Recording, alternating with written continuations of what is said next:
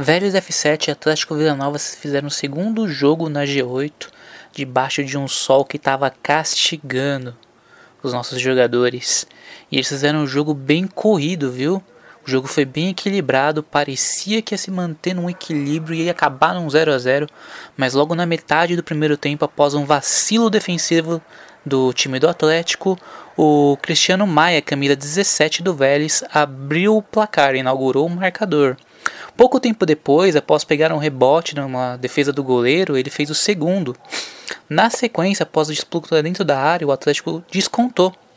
Na segunda etapa, foi a vez do camisa 7 do Vélez, o Diego Oliveira, destaque da partida, colocar o seu nome na súmula e ele apareceu com o primeiro gol dentro da área após receber um passe e só empurrar para dentro do gol. E o segundo gol, esse sim, um golaço numa cobrança de falta que foi na gaveta do goleiro. Os gols do Vélez foram marcados por Cristiano, autor de dois gols, camisa 17, e Diego, camisa 7, autor de também dois gols.